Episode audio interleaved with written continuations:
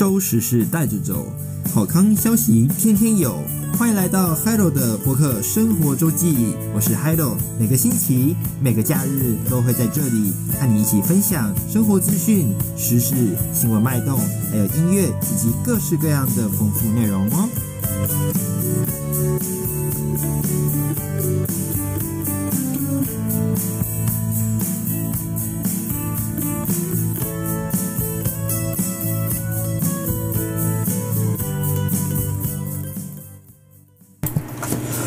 到十一月八号的播客生活周记，我是 Hello，现在陪伴您空中两个小时的时间，提供新闻资讯以及各种消息的服务哦。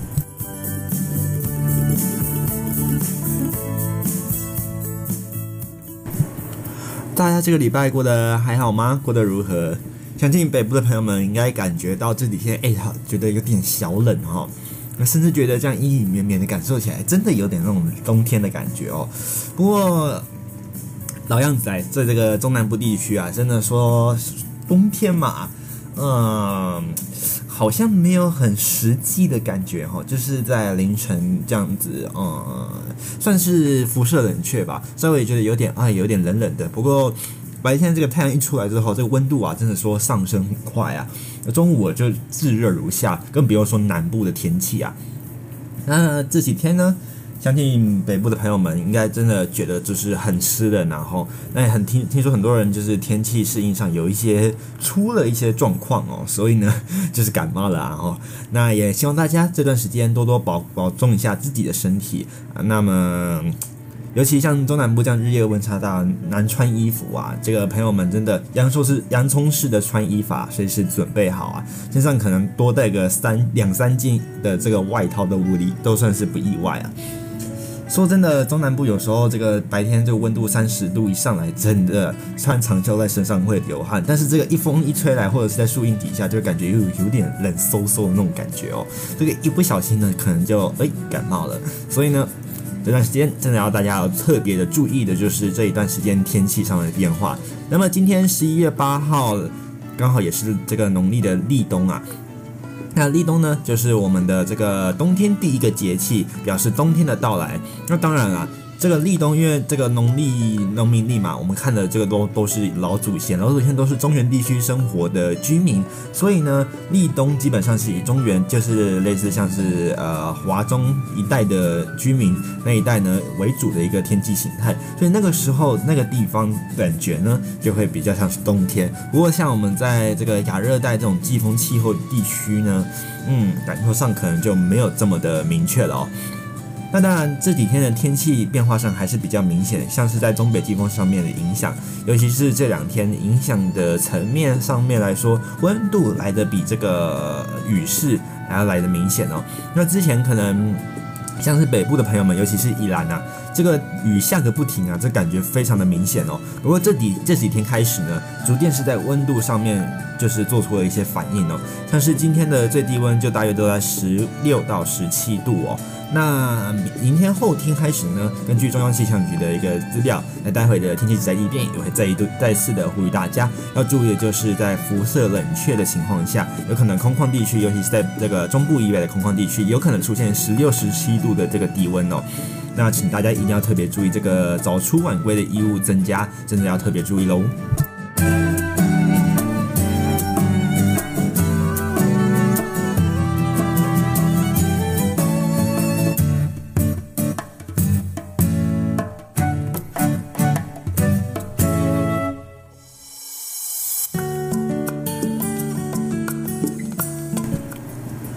好，先跟在节目开头跟各位介绍一下这一周我们要讨论什么样的时事要闻呢？首先呢，今天礼拜五怎么样进入我们的周末假日了？有没有朋友们想要出去哪里走走，还是想说嗯逛逛街也不错啊？那这几天呢，在这个。台北呢举办了这个台北国际旅展，有什么样的好康呢？待会就一块带你来看看。那当然，再来呢，这个礼拜要带您关心的有相关的是反送中的案例，以及这个诶，您的英文能力如何啊？那台湾在国际的这个英文状况，以及这个我们隔壁的日本啊，在明年要举办东京奥运，他们遇到的这样的一个国际英语能力的问题是如何呢？还有啊，这个英国的这个联合王国啊，恐怕会在十年内消失吗？这到底是什么样的一个情形呢？那进行锁定我们今天的还有的博客生活周记国际要闻喽。那首先，待会就一起来关心天气吧。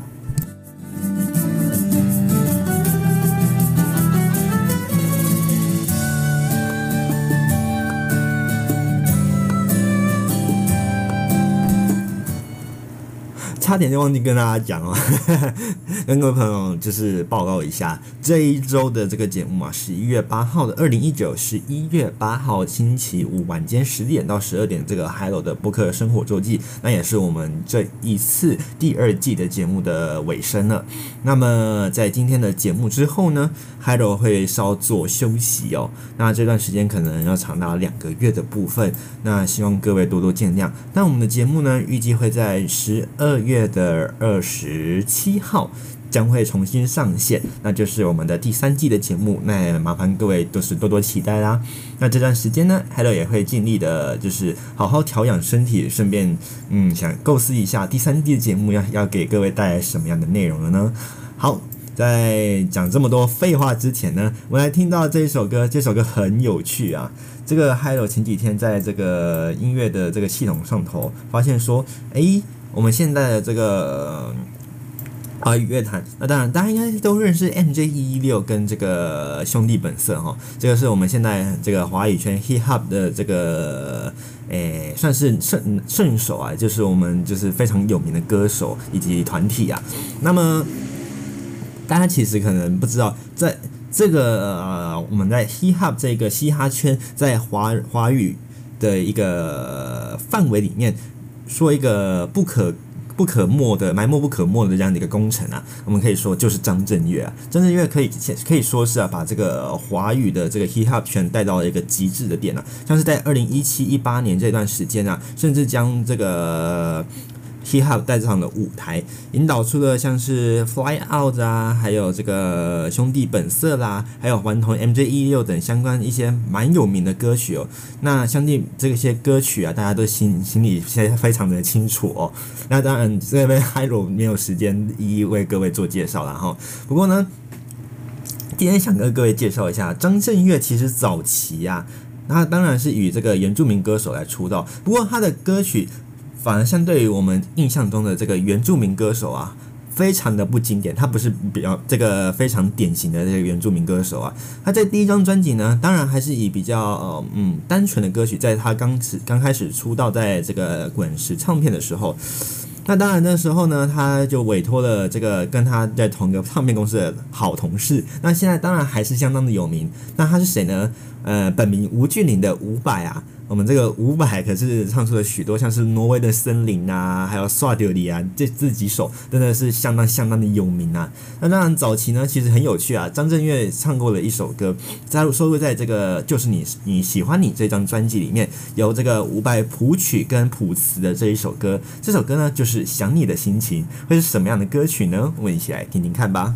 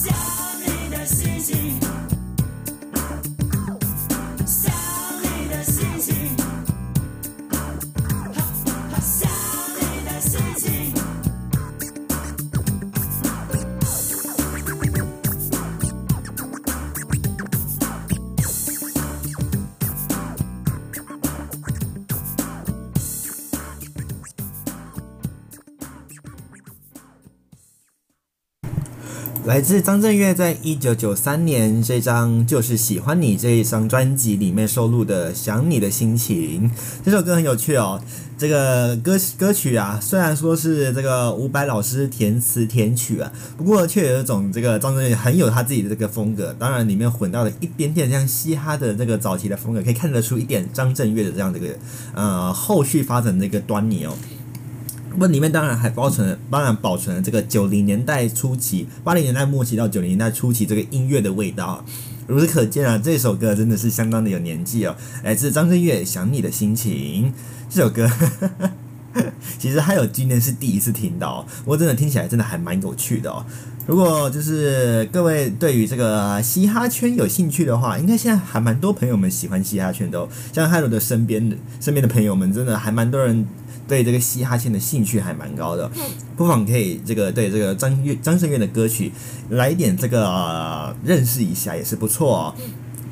那当然，我们刚才说到这个张震岳对于这个华语圈的影响，当然就是在 hip hop 里面最最为广盛、最为明明显啊。那当然，早期呢，他所搭配的这个这个我们讲的 partner，其实就是这个 MC Hot 这这个热这个热狗哦。那当然，后续呢。除了 MC 哈奏之外呢，还有像蛋堡啦，还有像刚才所提到的 For 那个兄弟本色啦，还有等等这个 M MJ 一一六相关的、其实都是相当有名的这个 Hip Hop 在台湾目前活跃的这个嘻哈歌手以及团体。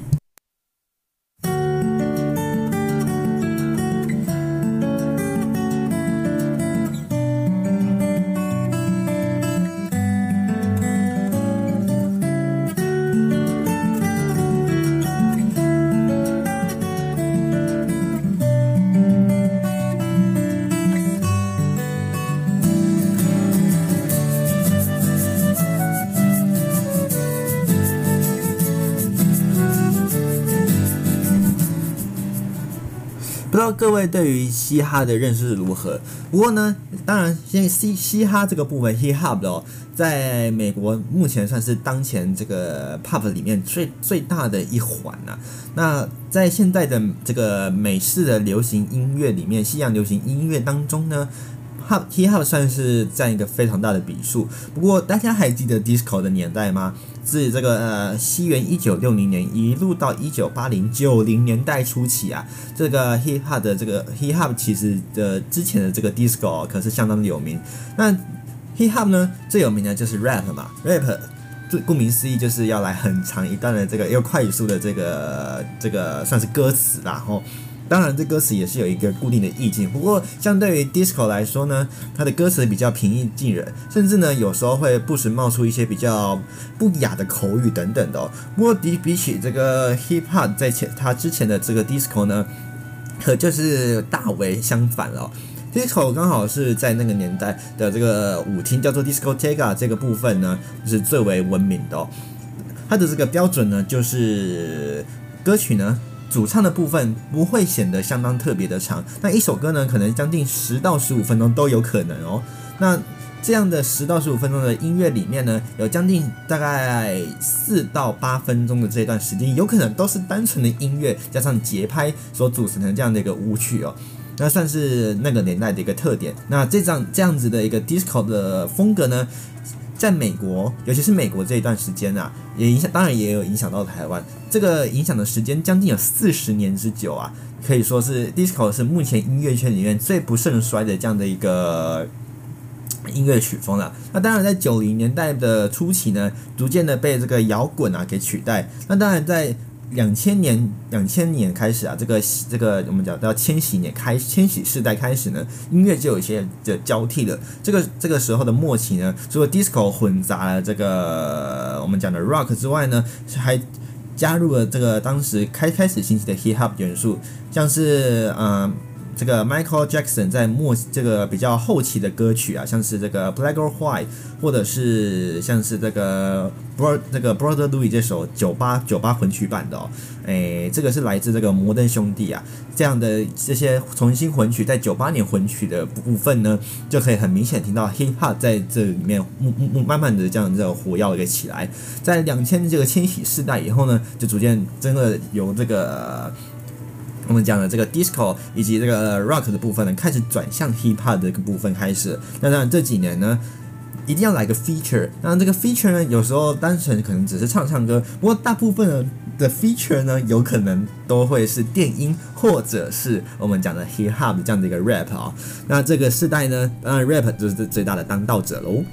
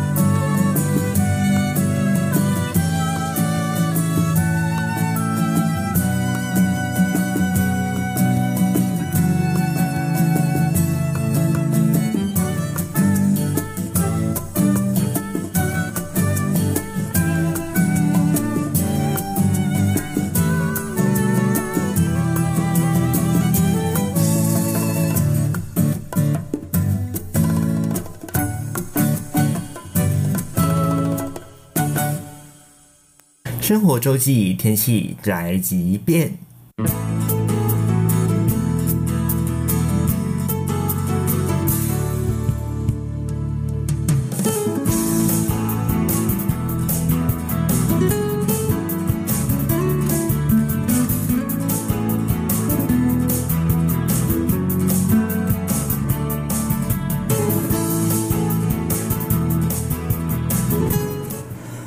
生活天气宅急便，赶快来关心这一周的天气状况。这一周呢，最主要影响台湾的天气部分呢，还是以东北季风为主哦。那像是在明天、后天呢，受到这个偏干的东北季风影响，所以呢，北部的这个天气会逐渐开始转稳。那东半部的这个雨势也会有有所趋缓。在礼拜天跟礼拜一的部分呢，十就是十一月的十号到十一号，受到这一波比较干的东北季风影响，各地呢天气大概都是都都是这个多云到晴的好天气。不过呢，在东半部地区还是有一些零星的飘雨。由于这个水汽部分呢偏少，加上风力并没有很强，所以呢会有一些辐射冷却的效应发生。那有可能在中部以北，还有这个宜兰花莲地区将会出现十六到十八度的低温。那在沿海空旷地区这个气温呢，不排除有可能再降低一些些，来到十五度左右。那在南部以及台东的清晨，大约也都是来到十九到二十度。提醒大家在晨间还有夜出早出晚归的朋友们，别忘了要多加多多添加一件衣物，避免着凉喽。虽然呢，这个这几天的清清晨气温上啊会偏低，不过因为这个云量偏少，所以在这个白天的这个太阳一出来之后，加温的速度就会比较快。预计各地的高温都可以来到二十五度以上，那在中南部地区更有可能高达三十度，比较闷热的感觉哦。那在西半部地区，尤其是中南部，日夜温差相当的大，提醒大家这个衣物的增减就要多多加留意了。在下个礼拜二开始呢，这个东北季风就会逐渐下来。就是逐渐减弱下来了。但下礼拜三呢，东北季风的部分会偏弱，那各地的天气呢就会有比较明显的回升。不过早晚还是有一些凉意。那在白天呢，北部东半部呢是偏向舒舒适的一个温度，那中南部呢就明显比较喷偏向闷热喽。那提醒这个西半部地区呢要注意比较大的这样的一个日夜温差。而在降雨方面呢，礼拜二的水汽目前来说预报上面来说是比较少的，各地大概都是多云到雨的多云到晴的这个好天气。不过呢，在宜化地区因为是迎风面还还是有一些零星的短暂的这个小范围的短暂阵雨，不过在下礼拜三开始呢，水汽会稍微增加，东半部地区会有一些零星的短暂阵雨，不过西半部地区还是多云到晴的好天气。而在下周四开始呢，这个东北季风会逐渐增强。在下礼拜五，尤其受到这个这下一波的这个东北风影响，在北部东半部区的这个降雨又会明显起来。在中南部地区则为多云到晴的好天气。而在下礼拜五开始呢，这个东北风又会逐渐的减弱。那在气温上面呢，会有一些回升。不过中南部日夜温差还是比较大。迎风面的东半部以及北部的山区会有一些零星的短暂阵雨。那其他地区呢，会多云到晴。而在下周这个礼拜天前呢，要注意的是基隆北海岸东半东半部以及这个绿岛蓝屿的部分，还有恒春半岛及西南沿海地区会有浪这个长浪发生的几率，所以呢，在海边活动就要多多注意了。在空气品质上面呢，在这个明天的天气受到东北季风的影响，因为竹苗以北地区，像是这个大台北桃竹苗地区呢，是属于这个迎风面扩散条件呢，算是比较好的。而在中南中部以南地区是位于下风处。所以呢，这个污染物比较容易累积，受到这个午后的光化作用影响，臭氧浓度比较容易上升。而在云嘉南沿海地区，就要去就要留意这个午后风速增强，会引起这个地表扬尘的这个情况，影响空气的品质。那预报上面来说呢，北部中央以及宜兰花东花东地区呢，目前预报空品的这个部分为良好等级。那北部呃沿海局部地区有可能午后会光化作用到达普通等级，而在中部地区。的这个部分呢，以及金门、澎湖、马祖的部分，目前预报为这个普通等级。而中部在内陆偏近山区的部分，有可能会达到达橘色的这个灯号；而在云嘉南高屏地区，则为橘色灯号。那不可能部部分地区呢，有可能会到达红色的灯号。那详细的部分呢，请大家就要随时注意这个环保局的这个空气品质的这个监测监测情况了。而在温度上面来说呢，明天的温度呢，这个北北基地区呢，大约是二十到二十四度；而在桃竹苗桃竹苗地区呢，大约是十八到二十六度；而在中部地区呢，大约都是在十七到二十六度；而在云嘉南的部分呢，是来到十六到三十度；而在这个高平地区呢，来到。二十到二十七度，那中午会比较偏热；而在宜兰地区呢，大概是十八到二十六度；而在花东地区呢，则是十九到二十六度。离岛地区，那在澎湖的部分呢，是二十一到二十五度；在金门地区，大概是十六到二十五度；而在这个马祖地区，大约也都是十七到二十一度的天气。那各地呢，都是多云到晴的好天气，请大家一定要多多把握这个礼拜的好天气喽。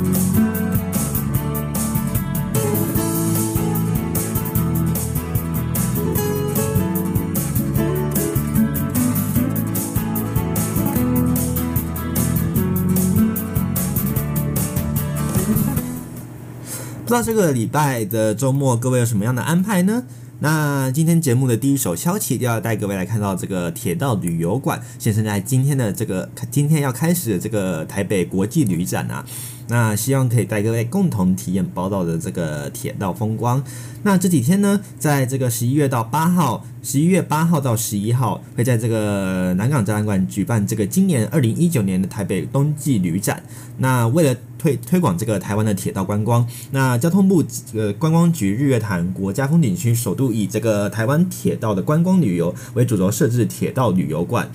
集结国内各种不同类型的铁道资源，并串结这个食宿游构行等五大观光要素，那展现全台湾的这个铁道观光特色。馆馆内呢，重现了今年最这个年度最夯的话题——国立集集美术馆这些彩彩绘列车啊，那并且搭配这个铁道的旅游票券等相关的展品来做展售。那还邀邀请了这个日本的东武铁道、美国的这个旅游推展协会等相关单位来进驻，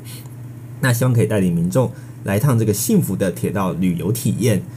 那这个开幕仪式呢，是由这个总统蔡英文，还有这个交通部长林佳龙部长，以及台湾的观光协会这个叶叶菊兰局长，以及台湾铁道观光协会理事长暨台湾高铁董事长江耀宗，行政院的这个政委张景森政委，以及观光局长周友辉局长，台铁台铁的管理局张正元局长，以及桃园捷运桃园捷运的这个刘胜义董事长等人声势来启动。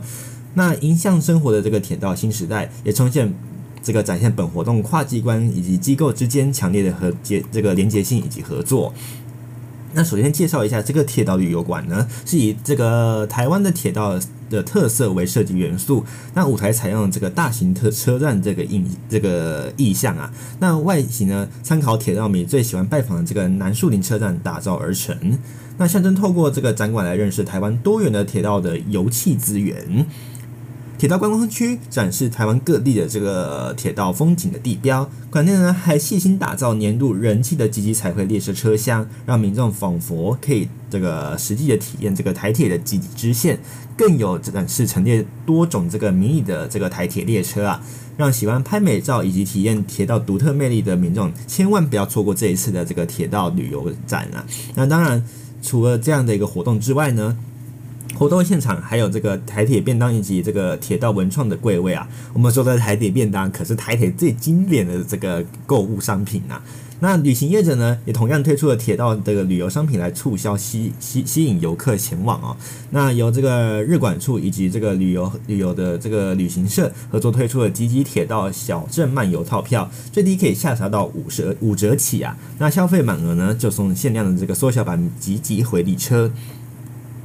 那这个铁道旅游馆的这个展览馆期间呢，还可以再推出这个集章转扭蛋的活动，集满戳章就可以获得转蛋的这个机会一次。那有机会可以带走这个东吴 SL 的这个大树便当盒、列这个列车积木以及其他多种的这个精美的铁道文创商品。欢迎有这个兴趣的民众来搜集，而且务必把握这样的一个机会。而这个仲夏宝岛号会在这个旅展期间呢，每日安排许多很多的这样的一个精彩的舞台活动。除了推出铁道知识互动赠奖游戏之外呢，还举办这个铁道职人分享会，邀请台铁、高铁等职人与民众分享他们的奇闻异事。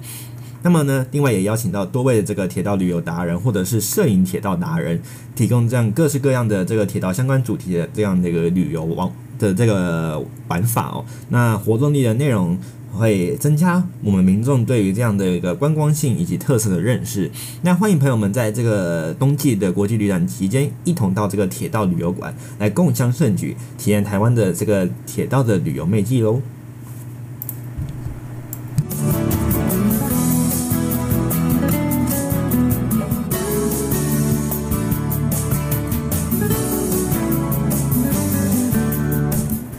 那当然，除了这个官方的这个旅游之外呢，最大的看点还有这个关于吃的部分呢、这样的一个旅展必败的这个餐具攻略啊，有一些星级高人气饭店呢，人气吃到饱，下杀到六二折啊，是什么样的一个内容呢？那当然，除了这个各大旅行社祭出我们刚才讲的这个像是套装行程啊，或者是他们推出的这个低价的机票优惠之外呢，每年各大星级饭店也会推出吃到饱餐券，也成为这个我们现在消费者抢购的热门目标啊。就算没有请没有时间请假出不了国，也不能对不起自己的肚子啊。所以呢，为了喂饱自己的五脏庙啊。这次的旅展包含的喜来登酒店、韩舍爱美、金华酒店、六福万怡、文华东方、老爷集团等知名酒店的这个品牌都有寄出这样的一个吃到饱的这个优惠餐券，最低最低啊可以下杀到六二折，成为这个旅游展的一个焦点啊。那在二零一九的这个 ITF 国际旅展的部分呢，在南港开展览馆八号开展，一路展出到十一日。那各家饭店当然也使出了浑身解数，除了要让这个住宿呢有所优惠，吸引消费者之外呢，也是也抓准了台湾人爱吃星级饭店吃到饱的这样一个长期趋势，所以呢推出了各式各样的餐券，要让这个消费者一饱口福啊。那首先呢，这个喜来登饭店啊，这个旗下知名饭店十二厨呢，分别推出了平日的这个午晚餐、下午茶的自助券。那最抢手的莫过于是一日限量十组的这样的一个平日自助券、下午茶券啊。那一人平均只要五百五十元，相当于是最低六三折的这样的一个优惠。而在台北韩式爱美酒店自助探索厨房自助券呢，也下杀到六九折的部分。而在这个金华酒店也不落人后，主打吃到饱品牌的这个伯利厅啊，平日四人的这个午餐券单张来到了三千五百九十九元，相当于是六九折，也寄出了分别推出这样的一个下午茶双人、四人餐券啊，那平均折扣都有到七成七成上下。那这个旗下的故宫精华、泰市场、义享食堂以及牛肉面坊也寄出了这样旅旅展的限定优惠券哦，最低有有别于一般的价格来到六五折。那相相信这个种类是相当的多啊，可以吸引到一定的消费者来抢购。而在君悦的部分的凯菲屋也是饕客名列前茅的这个爱爱店吃到饱啊。那业者也趁趁机这个趁着旅展啊，推出了这个不分平价平日假日的这样的一个超值廉价优惠券啊。那只要两千九百九十九元，相当于是六三折这样的一个折扣。而在平日下午茶的这个超值套票呢，只要四千八百元。下杀六二折啊，堪称这个全品牌 CP 值最高的部分。呃当然，在这个台湾首屈一指的这个文华东方酒店，高档的自助文华咖啡，今年的这个策略则是有一些改变喽，分别推出了下午茶这个午餐优惠券的券组啊，相当于有这个现场价八三折的部分。除了这个。这样这样的活动之外呢，如果一次购买三组、五组呢，可另外获得上千元的这个现金抵用券啊。而这个文华东方啊，旗下所有这个餐饮品牌都可以使用哦。希望消费者可以多多体验东方文华酒店不同品牌的精致餐点。那在六福万怡的部分呢，则是今年六福集团最大的热销热点啊。而在旗下的这个旭日餐厅推出了下杀七折的平日下午茶餐券，而在六福客栈福源餐厅则是推出了这个午晚餐套券组合，最低六二折。除了优惠餐券之外呢，这个六福旅游集团在旅展现场现场呢同步推出双十一的这个狂欢活动啊。在展期每天早上十一点，就有这个型男主厨来上菜，让顾客免费试吃和牛、海鲜锅、烤羊等不同的明星饭店商品，引发热烈的话题。而在这个最有名的这个老爷酒店呢，集集结全台湾旗下十一家饭店联手推出这个美食饕客激推必买的联合餐券，每张是一千六百八十元。那在旅展现场呢，优惠是买十送一，二十张送二的部分，以此类推。那当然，老爷也推出了将近十五间餐厅以及十八种用餐的选择，让消费者的这个选项比较多元哦。而在福华大饭店的部分呢，也推出了限时优惠。那自助餐券的部分呢，有这个彩虹座亚洲美钻自助餐券，只要五百五十元，相当于打了七三折。而在花园大道的这个全日。自助餐的这个票券呢，则是相当于原价的六三折。那旅展呢，各加码这个套票每每每套送一张啊。那此外呢，这样的一个旅展期间，每日上午十一点会推出这个快闪活动。后面那到平日的这个自助晚餐餐券呢，会买一送一，只要一千一百五十五元，限量五十套，而每人呢，则是限购一套。而在这个芙蓉大饭店，则是主打这样的一个。星级的美味连锁餐券啊，单张是来到售价六百八十元，买十送二，平均单张五百六十七元就可以抢到这个芙蓉大饭店全台十四个的这样的一个中西日的自助餐厅。有兴趣的朋友们，不妨这趁这个假日期间啊，可以到这个台北旅展来走走哦。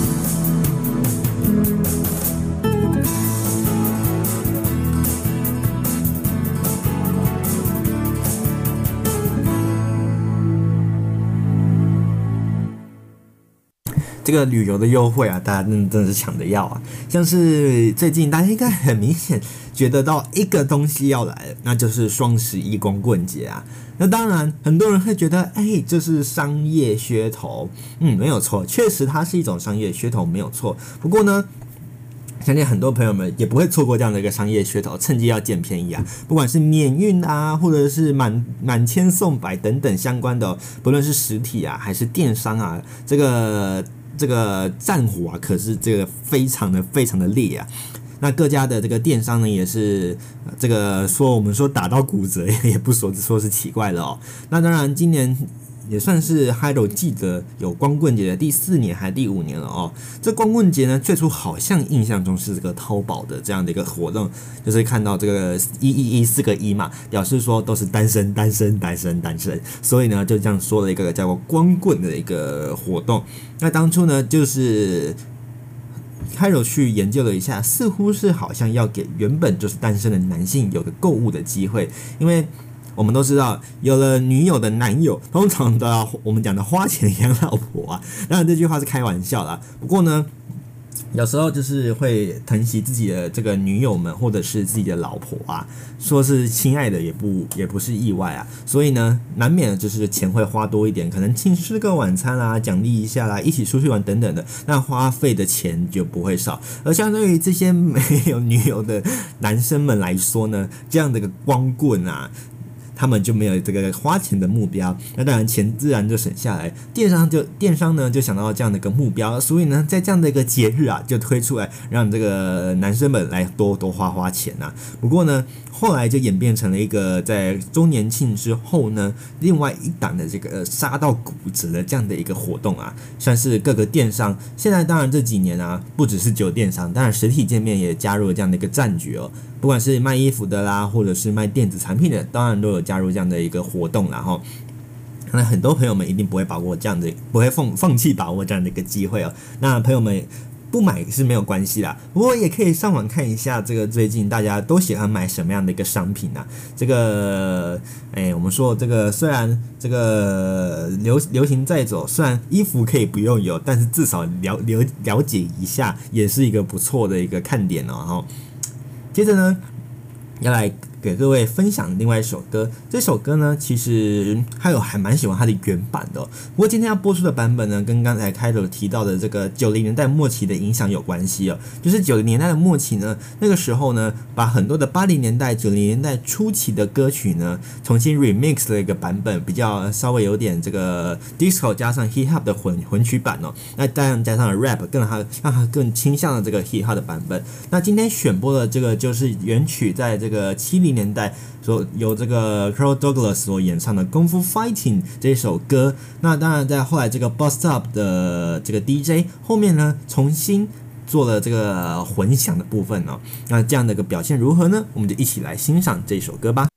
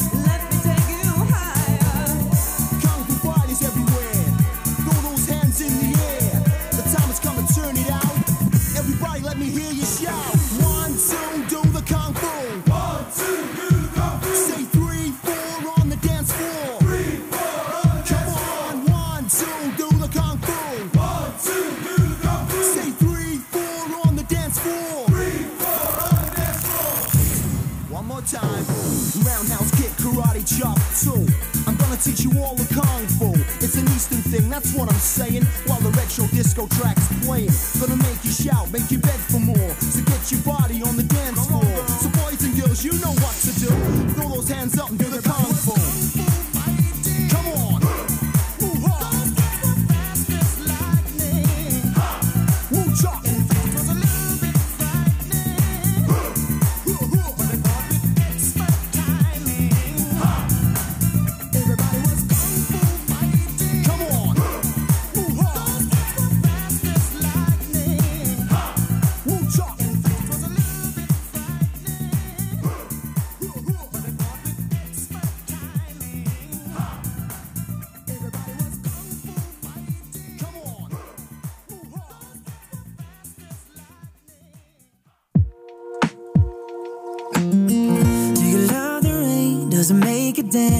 drunk with your friends at a party. What's your favorite song? Does it make you smile?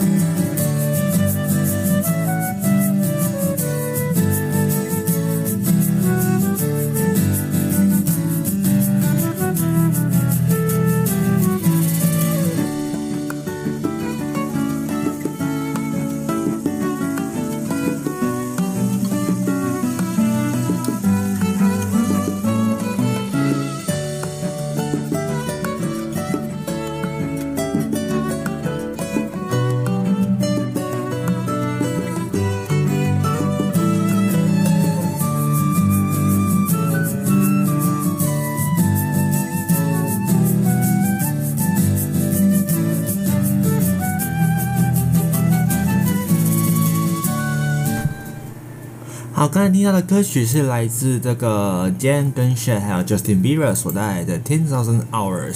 一万个小时。这首歌最近在这个 Billboard 相当的红哦，当然当然连连续进入了好几个礼拜的这个上百的排行榜啊。那嗯，这首歌是有别于以往像 Justin Bieber 跟其他人合作的歌曲，这首歌是属于那个 Country 的风格，还蛮特别的哦。那当然听起来也是比较一个轻松的一个旋律哦。那接着带你来关心的就是有关于最近这个劳动力的一个新闻哦。不知道各位对这个工地的这个呃工不能算是工友啊，而是这个工人的一个劳工印象是如何啊？现在建筑工地啊，居然会缺的这样一个人手。我们印象中的这个工地好像都是搬重物，然后诶钱好像很多，但是累到累到不行。确实，这一段时间，这个有有这个建商啊提出一天三千五百元，居然找不到人这样的一个消息啊。现在呢，全台各地呢面临这样的一个劳力缺工危机啊。尤其是很多年轻人啊，因为觉得可能就是自己有一些成就，所以呢不愿意从事这样的一个单纯劳力型的工作，让这个建商或者是他们的外包商大喊吃不消啊！建筑工地很快就缺模板、水泥和这个钢筋的工人啊。那以前呢一天两千块就可以请到工人，那现在给一千三一天是三千五百元都不见得保证保证你可以找到人。根据这个公务局表示啊，这两年经营这个营建业的这个新增的这个爆空开开工超过五千件啊。不过呢，因为这个劳这个对不起啊，这个我们讲的这个物料啊，就是物品的价格上涨，再加上这个人工器具缺乏等相关的问题哦。那根据市府的高雄市市府的部门也也寄出建造有效期限内可以申请工期延长两年的这个调节措施，以以这个避免它的影响哦。当然被称为是这个高雄最美的这个文创基地海鹰中心啊，工程进入最后的一个阶段，预计明年的八月可以完工。那工人呢，赶紧加加加紧这样的一个速度啊。那不过呢，高雄市的这样的一个缺工情形，却让这个营建商相当的头疼啊。根据的营建营建商表示呢，就实际的施工人员的工程人员来说，事实上是不足的。而这个根据华视的记者呢，实际来到工地，扛着十几公斤的模板，工人穿梭啊，全身湿哒哒，一天下来真的非常的辛苦啊。工人表示说啊，钱领的都比那些上班族还多，可能就是因为太累了，年轻人就按耐不住。找进来的师傅基本上都是老师傅，而很多年轻人不愿意从事劳力型的单纯劳力工作，加上这个、少子化的冲击啊。工地的年龄层渐渐渐的就越来越大了。那师傅级的工人平均工作年龄大概都是五到六十岁，甚至有一有一些呢，一天给这个三千五百元也找不到工人。这营建商更加表示啊，模板工人一般师傅级大概都是两千五百元到两千八百元。不过他们缺工的时候呢，甚至一一天呐、啊，会因为这个物以稀为贵啊，提高到三千五百元啊。而根据这两年来呢，这样的高雄的新增的这个报开工案件啊，超过五千件，加上这个营造业的材料成本是上涨的，积聚人力又缺乏的条件下，市府呢就因为这样的一个情形，其实我们刚才讲的这个延长两两两年的这个合法调节措施，根据这个高雄市的这个公务局副局长黄志明表示啊，他表示呢，协助企业度过这样的一个。缺工期啊，所以我们他们呢也办理了这个这个建造延延长两年的这样的一个工期，希望可以解决产业缺工的问题。确实也是政这个政府当前得积极面对优先的这样的一个施政施这个施政的一个事项啊，吼。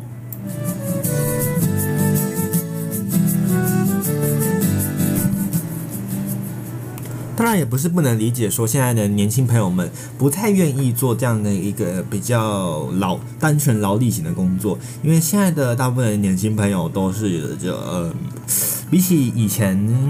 嗯，还有的爸妈那样的一个年代，可能很多人的学历并没有很高，可能高中或者是国中毕业就已经是一定的一个程度了。那现在呢，大部分的年轻朋友们都一定会有大学毕业，然后那可能就是在这个大学毕大学以下肄业或者是高中毕业、国中毕业等等相关的，算是在少数啊。所以呢。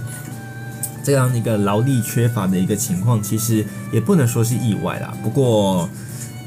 既然都会觉得说，可能花了时间在栽培自己，可能也不太愿意呢，让自己坐在这坐坐在这样就是可能无法发挥自己学所学所长的这样的一个环境，这个可能也是一个政府需要面对的这样的一个新形态的问题哈。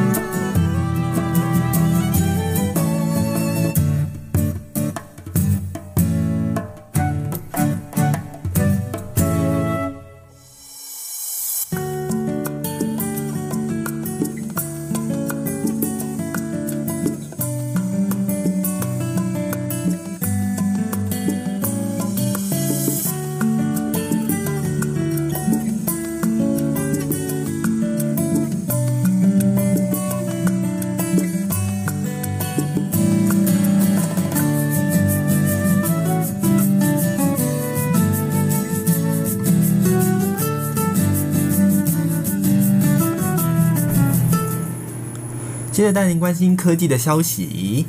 诶，朋友们用智慧手机的频率应该相当的高吼。身为一个 现这个科技时代的人们来说，应该用手机不是一件很奇怪的或者是很稀有的事情。反而现在不会用手机还算是稀有啦哦。不过呢，很多人可能在用完手机之后要充电这件事情就变得变得很在乎，到底怎么样充才正确呢？诶。就是放在那边充会不会坏掉？如果我睡觉前拿去充，然后充一充，充到早上睡醒再拔起来，会不会电池就这样充坏了呢？今天的四大迷思呢，就要带带您一块来破解喽。当然，前阵子像是这个手机爆炸起火的意外，当然。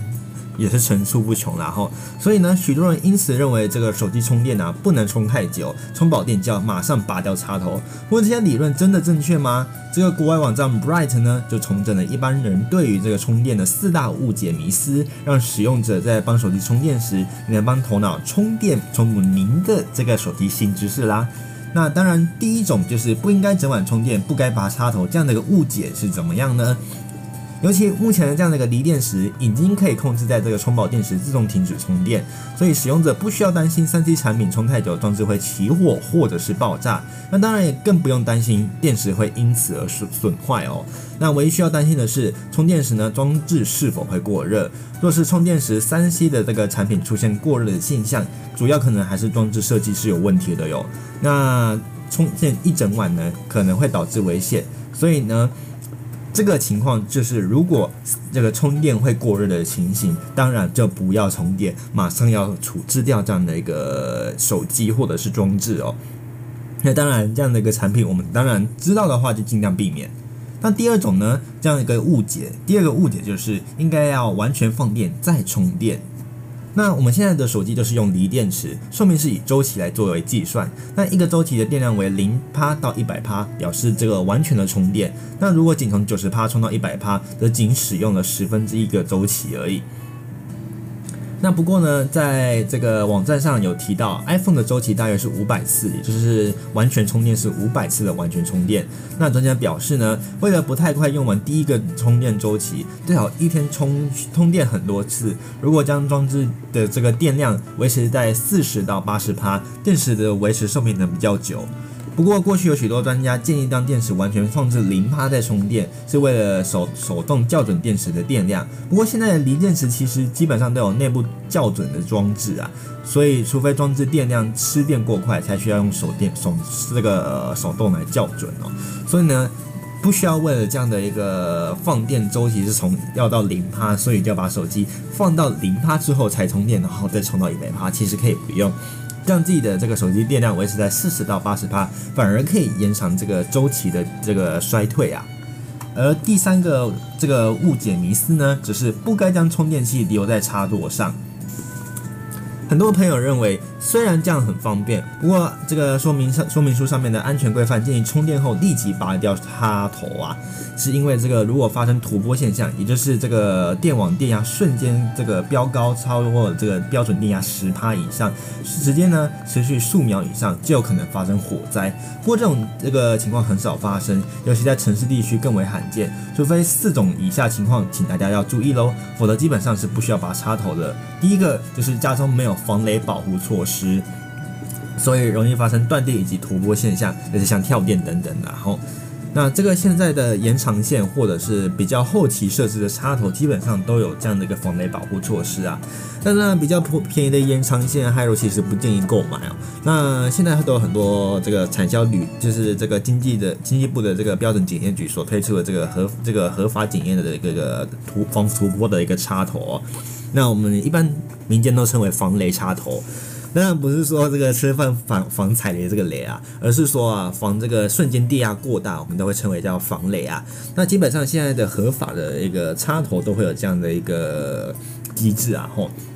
那第二种呢，如果家里有毛小孩或者是动物的话，会咬电源线。那如果是这样的话，还是随时拔掉插头比较好，以免这个、这个电线短路起火啊。那第三个就是邻居邻居家会漏水，这是什么意思呢？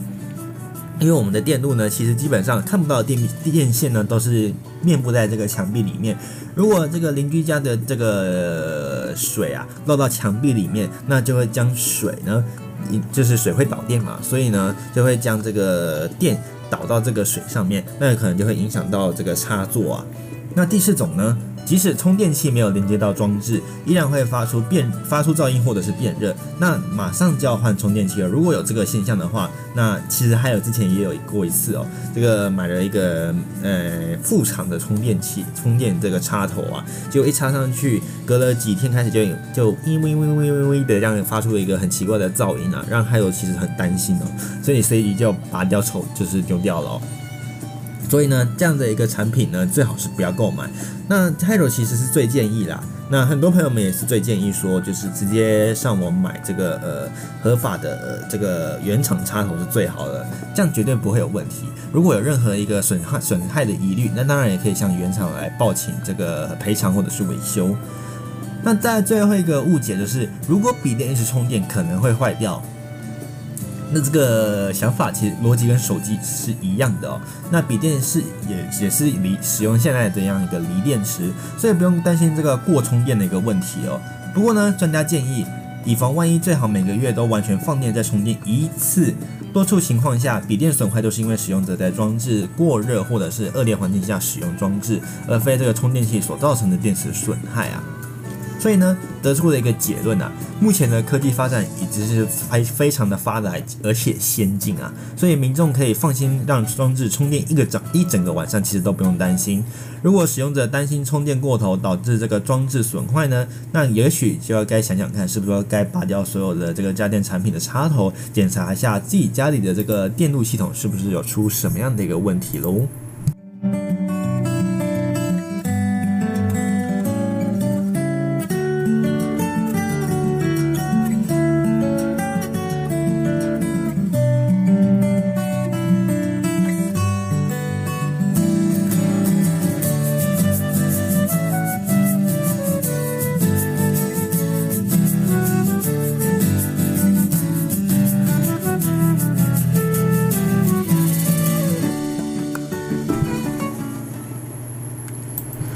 节目准备要进第二个小时。那待会呢，第二个小时要带各位来看到的内容，相关是 NBA 目前呢，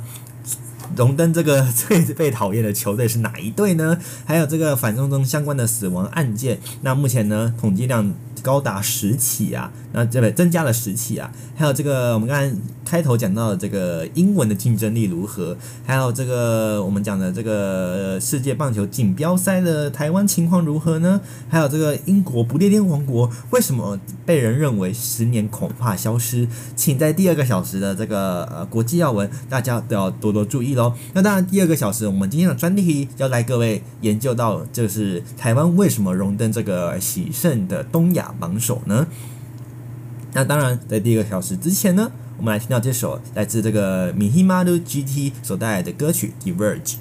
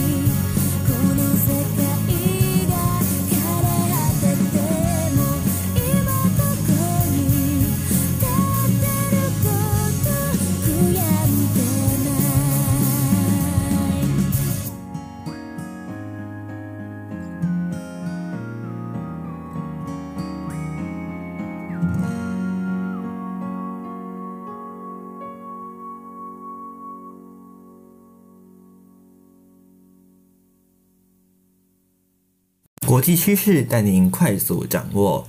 国际要闻。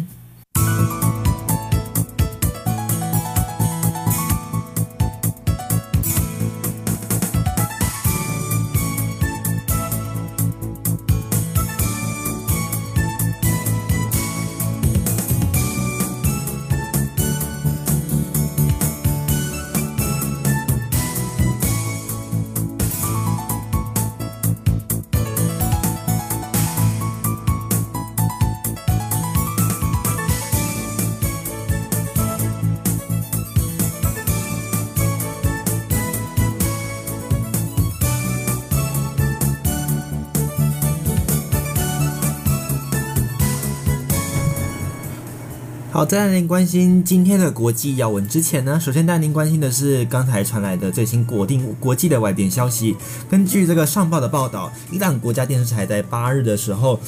在北部凌晨啊，西北部的凌晨发布了这个瑞士规模规模来到五点九的这个地震，那至少呢有五人死亡，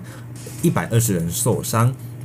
那根据这个美国地质调查局的这个分析啊，伊朗西北部的这个东亚萨拜然省啊，在当地的凌晨两点十七分发生了强震，那震源的深度非常的浅哦，只有十公里啊。根据这个伊朗的半官方法法尔斯通讯社的这个通讯通讯社起初的报道呢，该区域有三个村落因为地震呢严重的毁损，那紧急的救护团队和红十字会呢，目前都已经派人前往救难。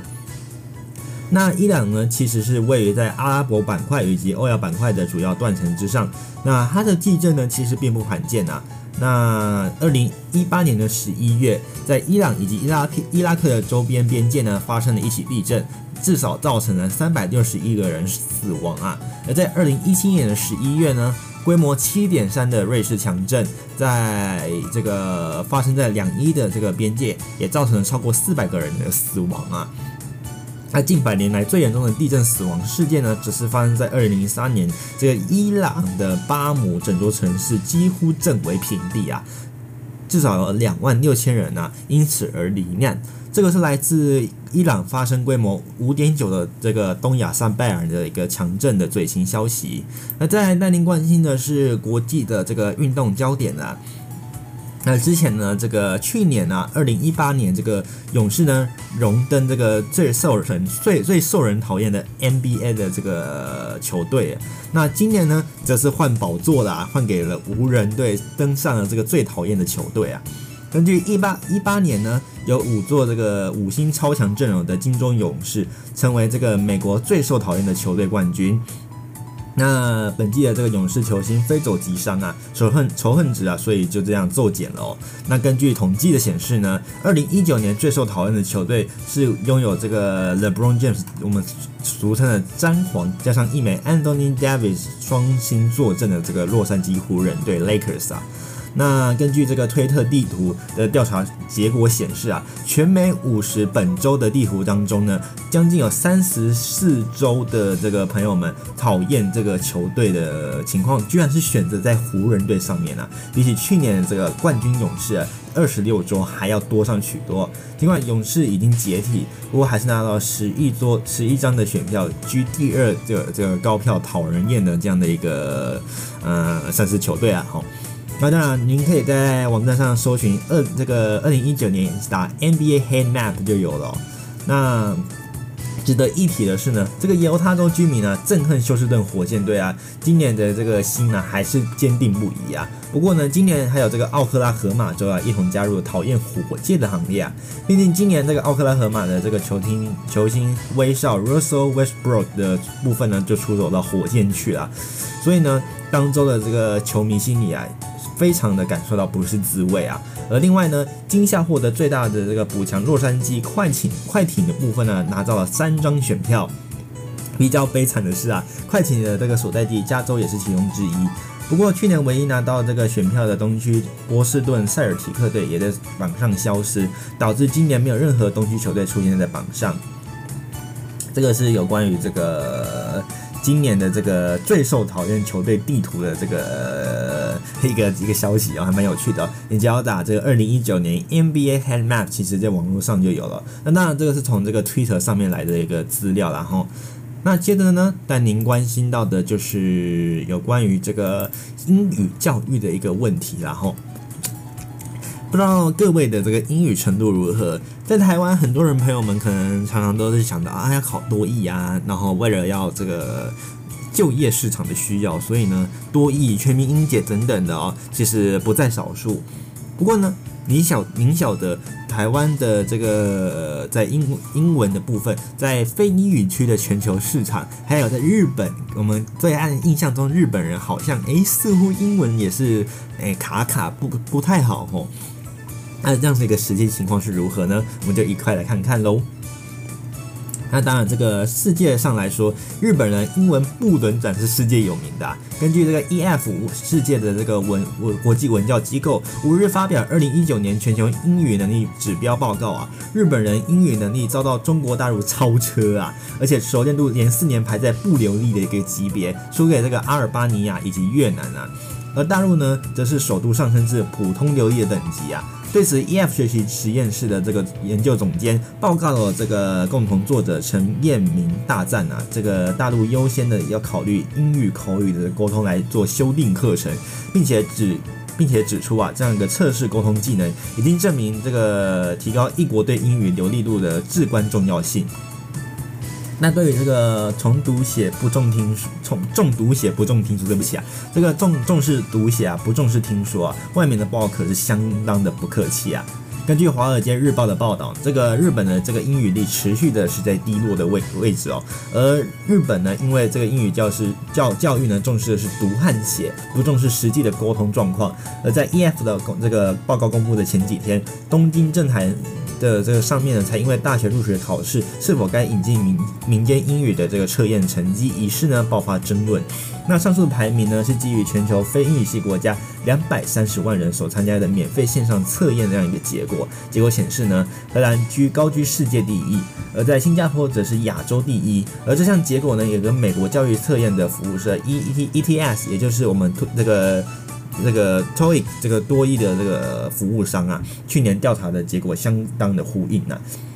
而日本在这个 ETS 的多益测验当中呢，排在第四十四十个四十九个国家，那排行中是四十四名啊，落后中国的这个第三十六名啊。那日本领导人的这个英语流利的不多啊，所以他们也意识到这样的一个问题哦。随着日本的人口减少以及老化，越来越多企这个企业寻求海外扩张，政府也引进更多的外国人来填补这样的一个劳力缺口。再加上明年呢，就是我们的二零二零东京奥运，对不对？对不起啊，这个对对对对，东京奥运啊，差点讲成冬季奥运啊，东京奥运啊，要迎来外国游客，寻找他们这样的一个英语流才流利人才呢，也成为了这个刻不容缓的一个问题哦。那在日本呢，推出了这样的一个英语教育改革，竟然会变成政治风暴啊！日本呢，为了提高这样的一个英语口语能力测验，做了这个教育的改改革尝试啊，却在上一周的这个政治风暴中崩坏啊。在这个日本原先打算自二零二年开始，将原本的口说部分呢，由民间的英语测验成绩作为这个大学生申请大学的一个部分考核资料。那目前呢，用来申请大学官方英语测验，一般只有考阅读和听力，并没有口说和口说测验这样的一个部分哦。因此呢，许多日本精英大学的毕业生阅读英文是是没有问题的。不过呢，开口说话却成了一个很大的危机啊。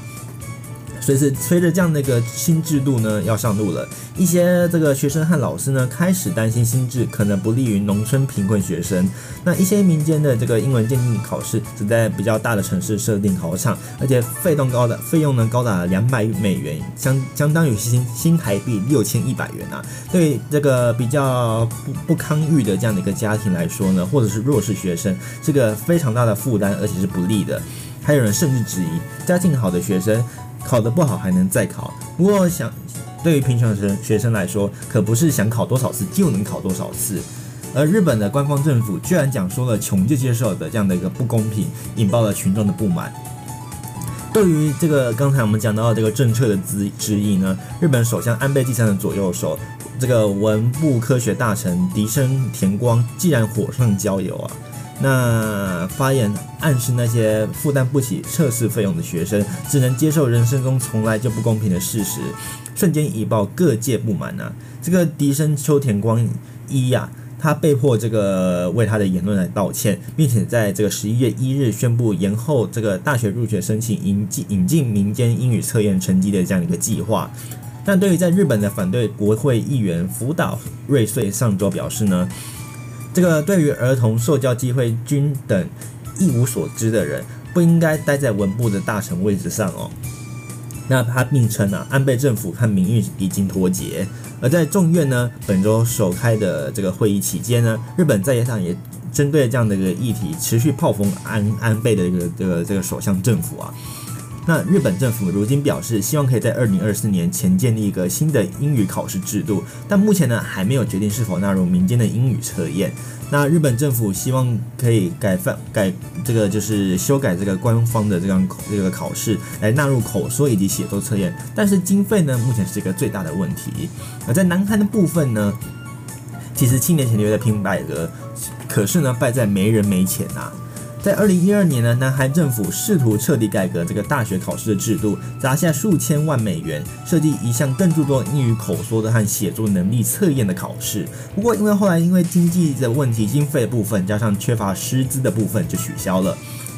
专精教育经济学的这个日本庆这个庆应电淑大学的教授这个中室木子表示啊，尽管这样的一个问题在政治上是敏感的，但是不会消失。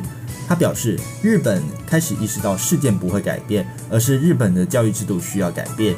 而他们的这个教育的业者也表示，赶上中国要花数十年。这个东京的金语金在东京中这个对不起啊，在东京金语这个呃英语教育公司的这个这个樋口雅纪指出啊，日本呢正在改变，并且试图增加以沟通为基础的学习，但还需要数十年才能赶上中国啊。所以，对于日本来说，英语的这样的一个实际沟通能力呢，真的是一个非常大的压力啊。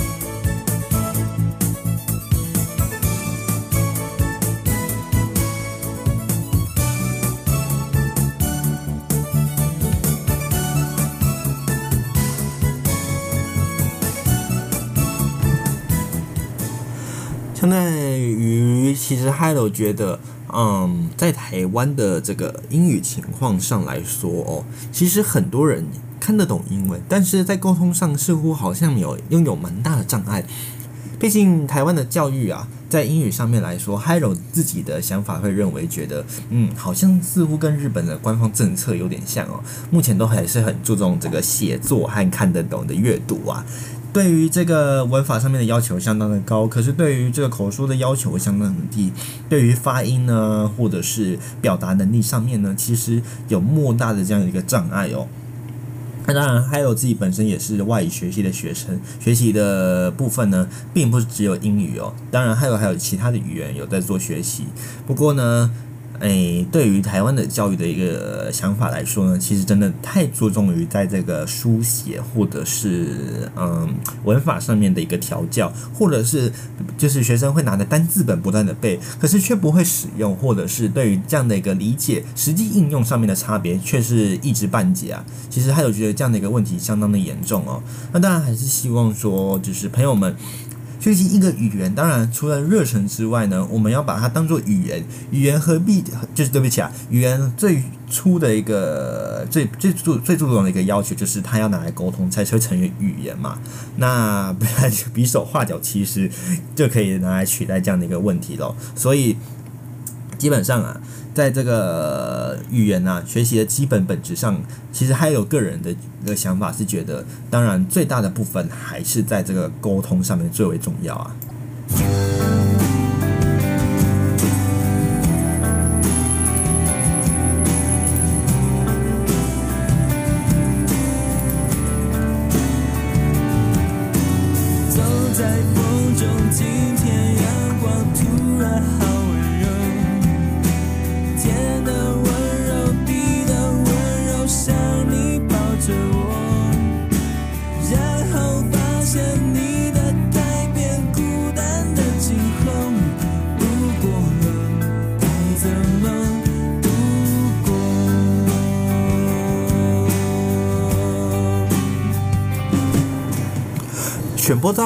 是来自五月天的温柔。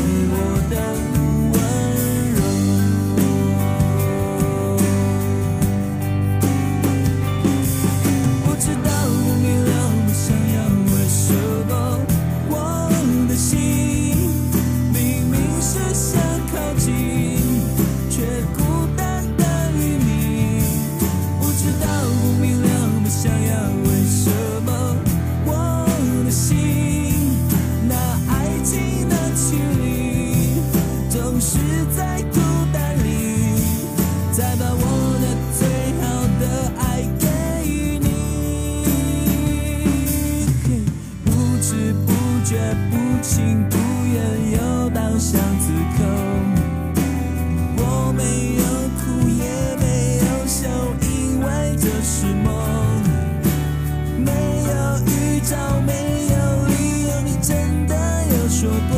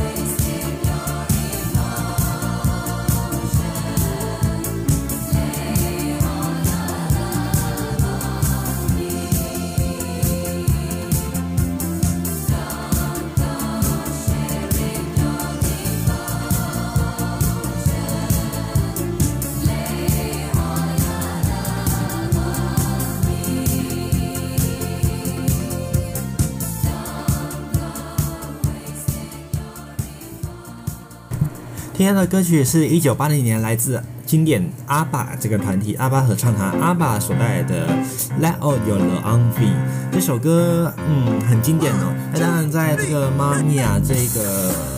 哎，算是《妈妈咪呀》的这个算是戏剧吗？里面呢，也是有重新演绎这样的一个。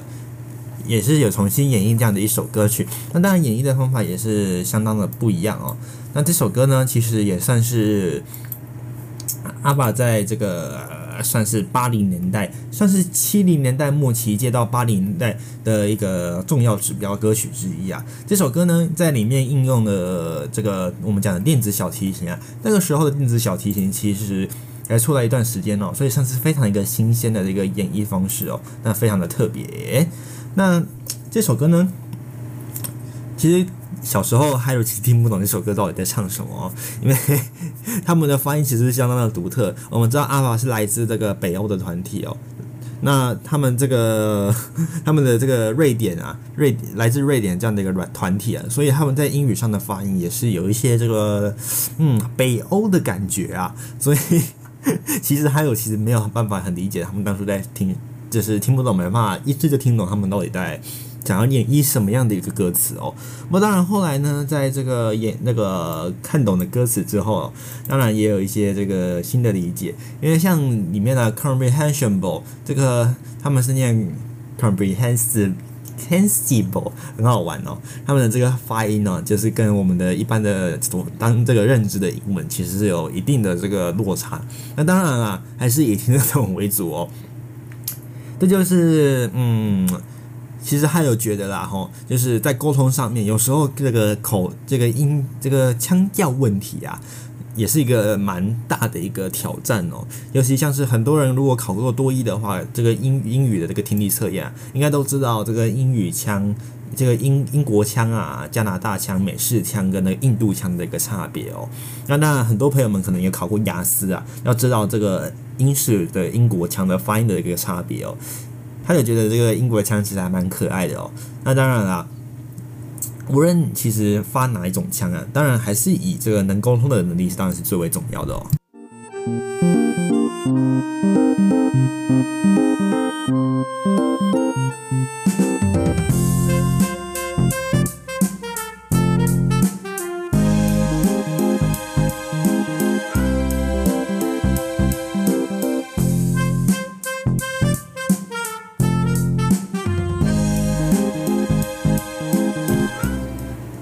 接着带您关心反相关于这个对岸的这个反送中的一个消息哦。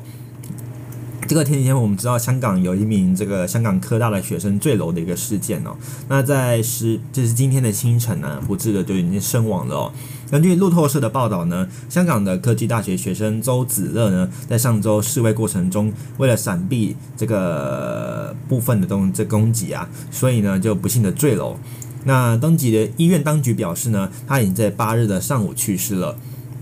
香港科技大学表示，二十二岁的这个周子乐是电脑科科这个电脑科学部门的学生呐。那根据这个路透社的报道指出呢，这名学生据信啊，在四日清晨啊，在将军澳的冲突当冲突当中啊，从这个尚德屯的这个停车场来坠楼了。根据香港三日的这个反警暴七区行街的这个行动啊，在晚间开始呢，演变为这个流血冲突啊。先前有这个香港媒体的报道，周子乐疑似为躲避警方发射的催泪弹啊，不慎的坠楼。那自从今年六月以来，成千上万的香港学生和年轻人走上街头，要求加强民主和其他的诉求，反对这个中方啊对这个亚洲金融中心干预的行为。这样的一个浩大规模的示威行动，起因于香港政府推动修订逃犯条例的这个反弹声浪啊，使得香港民众自六月起接连大规模的示威抗议，警民暴力呢受到了全球的这个关注啊。那这个反动中的这个示威也延烧。香港的行政长官林郑月娥七月到九日表示呢，这个逃犯条例的草案已经寿终正寝啊，并且承认修例工作完全失败。那九月四日呢，宣布将撤回逃这个逃犯条例的草案。而香港的这个保安局局长李家超上月二十三日呢，正式动议撤回这个逃犯条例的修订。那目前呢，在程序上完成这个手续了，为了这个具争议的这个条条例草案画上了句号。不过，示威者认为香港政府的作为实在太少也太慢了，坚持五大诉求，缺一不可。那继续号召抗议啊！那五大诉求包括完全撤回这个逃犯条例的这个草案，那设立独立委员会调查警方是否滥权，而且接下来要不起诉这个示威者，那也要撤回这个对示威冲突的暴力定性以及这个实行双普选的一个消息哦。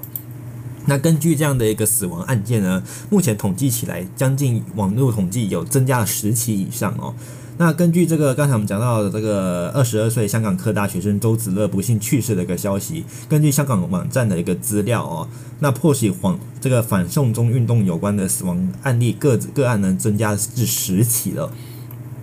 那这个周子乐呢，三去参加这个反送中示威示威啊。那四日呢，在这个将军澳一个停车场坠下重伤。那在八号不幸去世。那让让这样的一个这个示威呢，又再度升温啊。那由这个泛民主派参与，还有民间发起的这样的一个反送中活动，目标呢是要反对政府。刚才我们讲过了，修订这个逃犯条例。那根据香港网络大典的资料，运动至六月至今呢，已经发生了九起相关的死亡案件。那第一起呢，就是在六月十五号，有这个当天香港的这个大型示威游行期间，三十五岁的梁姓男子梁林杰啊，爬上金钟太古的广场高处，那抗抗议政府修法。不过因为不慎的部分呢，摔下了这个坠下楼死亡啊。那在六月二十九日呢，一名二十一岁少女在新界粉岭家中自杀身亡，她留下的这个眼这个遗言提及反送中啊。有媒体报道啊，这名少女的这个名称叫做。卢小星呐，那资料指出呢，从六月三十号到九月四号，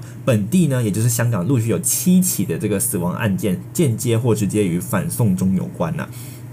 比如有自杀者留下我们刚才讲过了反送中相关的遗言，也有自杀者是因为反送中的议题与家人这个持相反意见啊，或者是有轻生者同时提及厌世和反送中的消息啊。所以呢，这个根据香港科技大学二十二岁的学生周子乐不幸去世的消息，也算是网络统计案件的第十起的这个案件了哦。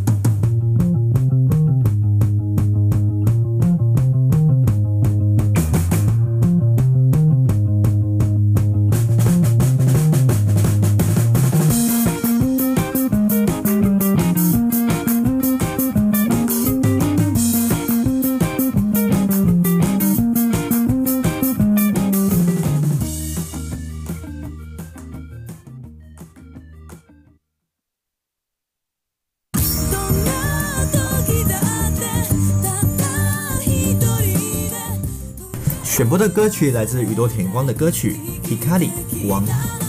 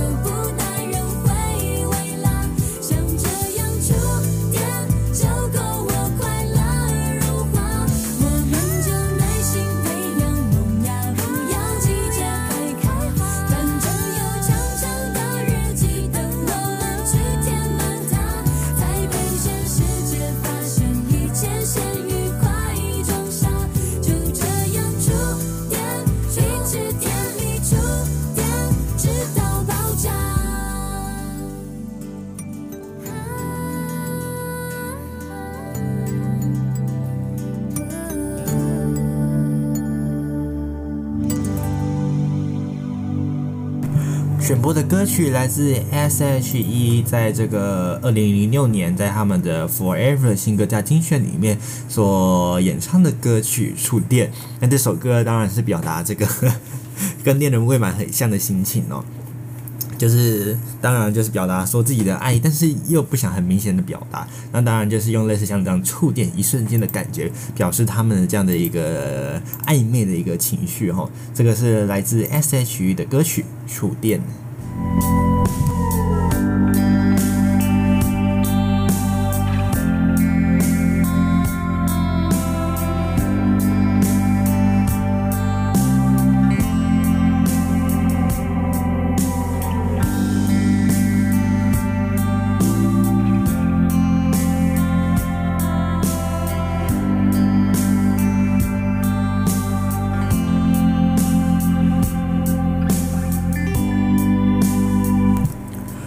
今天的体育消息呢，就要带您关心到的，就是我们的这个十二强赛呢，韩国三战全胜晋级啊。那台韩奥复赛呢，争这个奥运的门票啊。那这个世界十二强棒球赛 C 组呢，最后一组预赛由这个韩国来交手交手古巴队啊。韩国这个全场打线串联啊，以七比零击退古巴队啊，分组第一来晋级世界的这个晋级复赛啊。那前几天啊，应该是昨天啦哈，很多朋友们可能应该不敢打开电视哈，看到第三局之后心都冷了。很多朋友们可能都这样子转去看他其他的频道哦。不过当然啦，最后中华队还是以九比一的部分败下败下阵来给日本了哦，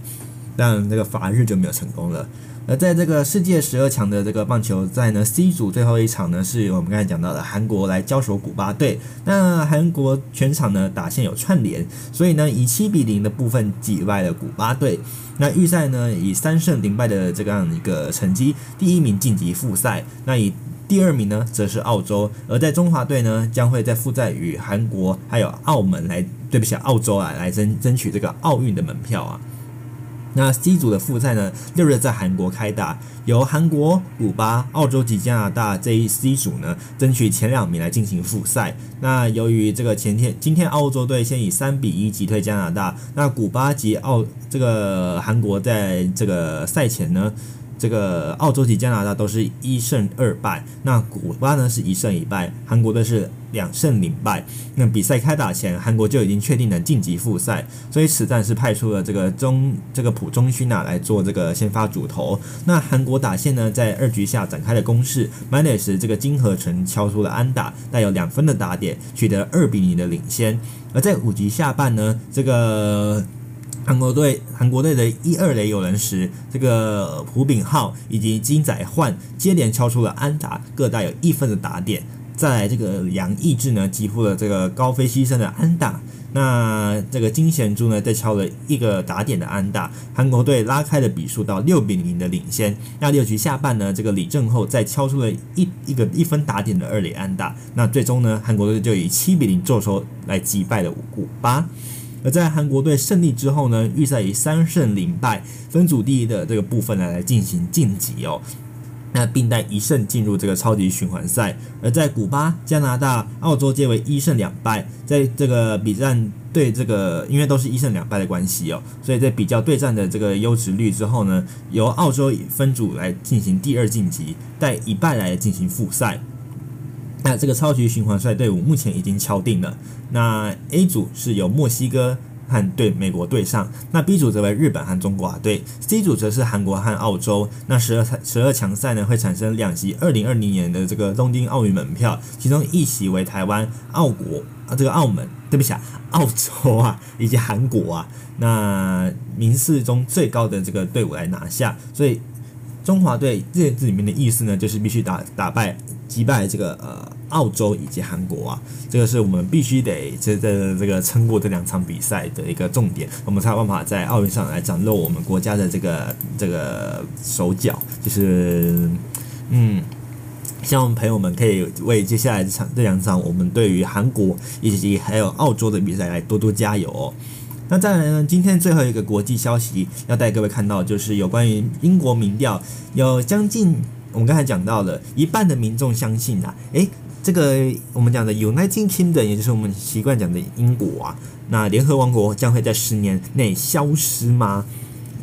根据这个英国市调组织这个一这个 e p s o 的莫里民调发现呢、哦，这个半数的英国民众相信啊，这个大不列颠暨北北爱尔兰的联合王国啊，我们刚才常讲的 United Kingdom 有可能会被在十年十十年内以这个目前的形式来存在哦，这个。Ipsos Mori 这个民调显示啊，有五十趴的民英国民众认为啊，联合王国在十年内将不会再存在了。而二零一四年曾经有四十三趴的民众这样子就觉得了。那仅有二十九趴的民众表示，这个 United Kingdom 将在十年内继续以目前的形式存在。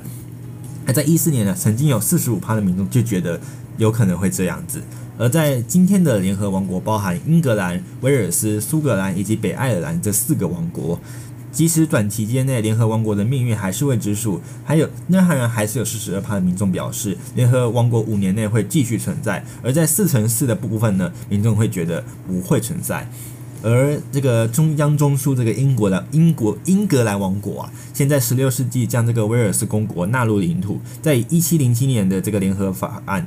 这个将这个苏格兰合并为这个大不列颠王国，在这个一八零零年的联合法案合并爱尔兰王国成为大不列颠与爱尔兰联合王国，而一九一九二二年这个爱尔兰自由邦，也就是今天的这个爱尔兰共和国脱离联合王国，但是北爱尔兰是留下的，而这个一一九二七年呢，英国国民正式改为为今天的这个 The United Kingdom，那爱尔兰字样呢就改为这个北爱尔兰。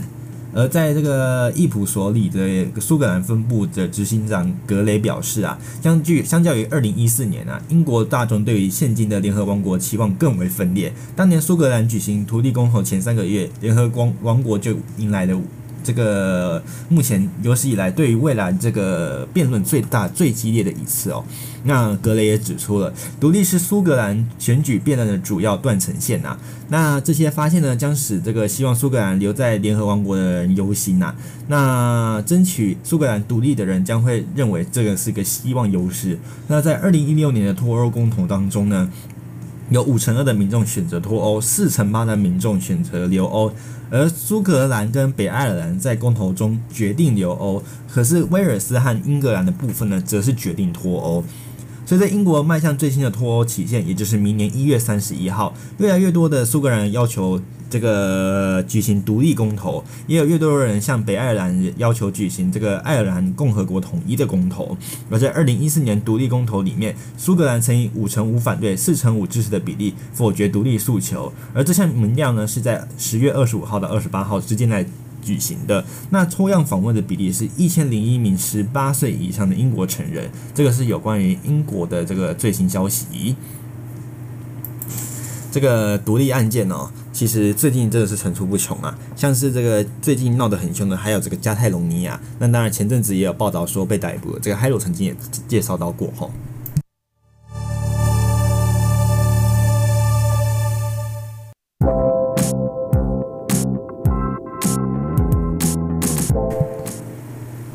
当然，这个相信朋友们应该有听过民族自觉的这样的一个案例哦。那当然啦，这个。很多这个嗯，我们讲政治迫害嘛，或者是说，哎，这个压力也好啦。那前阵子当然这个前这个前现在现在算是前哦，这个前加泰隆尼亚区这个首府的这个总理啊，当然是受到逮捕了嘛哈，因为以这个叛国罪的名义，因为违反他们这样一个宪政条例，自行宣布他们是独立状态的加泰隆尼亚共和国，那当然也不被国际承认然后。不过，随着经济发展，再加上这个局势分裂化，还有这个民族独立性的问题越来越演上台面。那当然，今天合并我们一起看这个香港的这个反送中事件来说的话，当然，反送中事件里面还衍生了一个叫做港独这个东西，虽然本身原始就已经存在，不过它也被反送中事件给这个白热化了。那这样的一个事件，我们可以共同参考来看，就是说。即使是同一种人，那在活动的不同区域形成了不同样的一个文化，也会导致了这样的一个就是独立的一个想法，或者是说要区别你我之间的差别的这样一个差异性，也就逐渐明显了起来哦。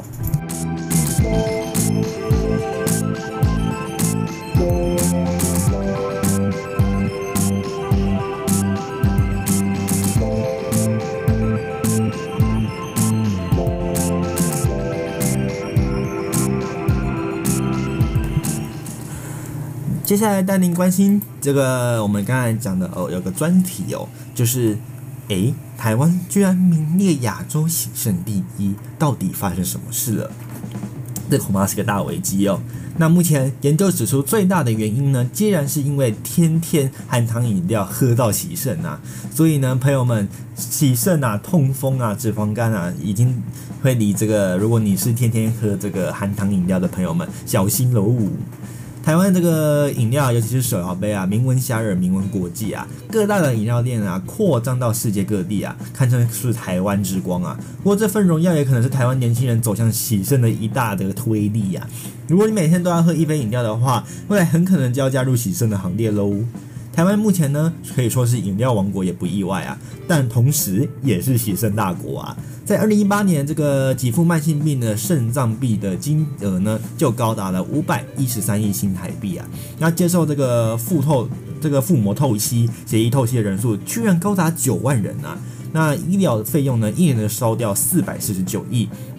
根据这个美国肾脏登录系统最新的年度这个公报啊，公布全球的这个尿毒排行排行啊，台湾居然高居喜盛世界第一哦。还不是亚洲第一，是世界第一哦。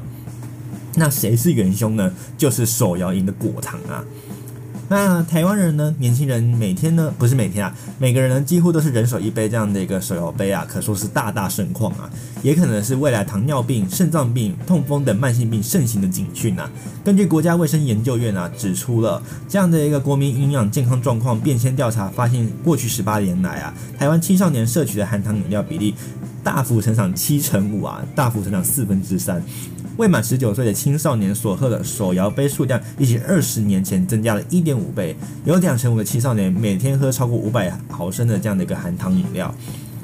根据国家卫生研究院群体健康研究科学研究所副所长许志成表示啊，全台饮料店有两二十二万一千三百四十六家，相当于每一千一百零四人就有一家饮料店呐。那便利商店则有一万零六千一万零六百六十二家，相当于每两百二十两千两百二十一十一人呢就有一家便利商店呐。那则在便利商店中购买的行为当中，四成则是为了要买饮料而去的。那试喝含糖饮料的风气，不止影影响严重影响到血糖的波动，还会造成胰岛素阻抗而增加罹患糖尿病的风险，也可能容易导致脂肪肝，甚至是痛风。那值得注意的是，含糖饮料手摇饮的这个健康风险，可能比罐装饮料还来得高上许多，因为里头多半会添加我们刚才讲的最大元凶果糖。为什么是果糖呢？因为果糖会直接攻击肾脏，形成脂肪肝还有尿酸啊。常常在常常就是添加在我们这个手摇饮里面的果糖啊，是可怕的致肥剂啊。这个经营一分钟健康教室的部落格史考特医生表示啊，这个果糖和酒精都一样，都是非常过人玩的一个东西哦。那身体大部分的细胞都没有办法让这个东西来进行代谢，也就是进出哦。那全身肾全身上下只有肝脏能处理果糖。那果糖进入肾脏后呢，会刺激许多讯息分子，而这些讯息分子呢，都能刺激脂肪的合成啊。如果是爱喝手摇手摇饮的朋友们，可能会造成高高血糖、发胖。但是更劲爆的还在后头啊！这个果糖进入肝脏代谢的一连串反应当中呢，会使大量的 ATP，不是开车的 ATP 哦，这个 ATP 是一种细胞的单能量单位啊，让那个消耗容易转成这个 AMP，而使 AMP 呢。进一步转化成这个尿酸，这尿酸可就严重了。尿酸就是包含像我们这个尿道发炎，甚至是这个这个膀胱膀胱发病的一个一个最大病因之一哦。所以呢。果糖不但容易导致这个脂肪肝啊，还会增加尿酸浓度啊，引发痛风的危机。这也是为什么专家一再告诫，要是爱喝饮料，一喝就超过十年，小心啊，痛风、糖尿病、喜肾等不远的将来就会找上你喽。所以啊，医师说，台湾糖尿病有中将近有四十趴的患者，未来可能搭上喜肾的行列啊。大家真的这个含糖饮料的这个摄取，尤其是手摇杯啊，真的要多多注意，不要喝太多，尽量能不要喝就不要喝。